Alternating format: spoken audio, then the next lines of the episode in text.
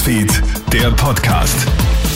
Hey, schönen Abend aus der Krone-Hit Nachrichtenredaktion. Ich bin Matthias Klammer und habe die wichtigsten Infos des heutigen Tages für dich. Nun hat sich auch das nationale Impfgremium in Österreich den Empfehlungen der EMA angeschlossen und die Impfung von Kindern ab fünf Jahren mit dem Impfstoff von BioNTech Pfizer empfohlen.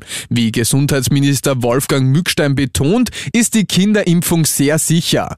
Bis es ein eigenes Vakzin für diese Altersgruppe gibt, sollen die Kinder weiterhin mit einem Drittel der Erwachsenendosis immunisiert werden. Alle Infos findest du auch online auf kronehit.at. Eine neue Corona-Variante sorgt jetzt für Unruhe bei Experten. Die in Südafrika nachgewiesene Variante B11529 dürfte der Grund für den rasenden Anstieg an Neuinfektionen im Süden Afrikas sein. Die besondere Kombination gibt laut dem Wiener Genetiker Ulrich Elling Anlass zur Sorge. Diese trägt nämlich mehr als 30 Mutationen im Spike-Protein des SARS-CoV-2-Virus in sich. Auch die WHO wurde bereits auf die Variante aufmerksam und wird am Freitag eine Sitzung dazu abhalten.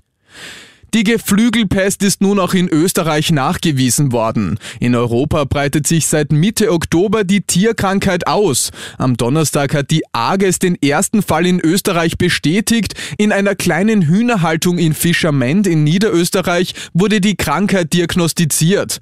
Die Hühner sind gestorben bzw. wurden unter behördlicher Aufsicht getötet. Der Betrieb ist gesperrt. Jedoch besteht keine Gefahr für den Menschen und es erfolge auch keine Übertragung Versorgung durch Lebensmittel, so die AGES. Fühlst du dich im Lockdown einsam und brauchst einfach jemanden zum Quatschen? Die Initiative Lass uns telefonieren erlebt momentan wieder einen Boom. Die Plattform bringt nämlich Telefonpaare aus ganz Österreich zusammen. Wer sich einsam fühlt, kann sich telefonisch melden. Die Initiative sucht dann einen Gesprächspartner mit möglich ähnlichen Interessen. Maria Ecker-Angerer von Lass uns telefonieren kommen. Im besten Fall entsteht dann daraus eben ein regelmäßiger Kontakt und für sich herausgestellt, festgestellt hat, die Initiative gibt es jetzt ja schon seit Beginn von Corona, da haben sie da wirklich so manche wirklich sehr schöne Freundschaften auch daraus entwickelt. Katastrophales Zeugnis für Lebkuchen. Greenpeace hat bei einem aktuellen Marktcheck zum Adventstart rund 80 Lebkuchenprodukte aus den heimischen Supermärkten unter die Lupe genommen.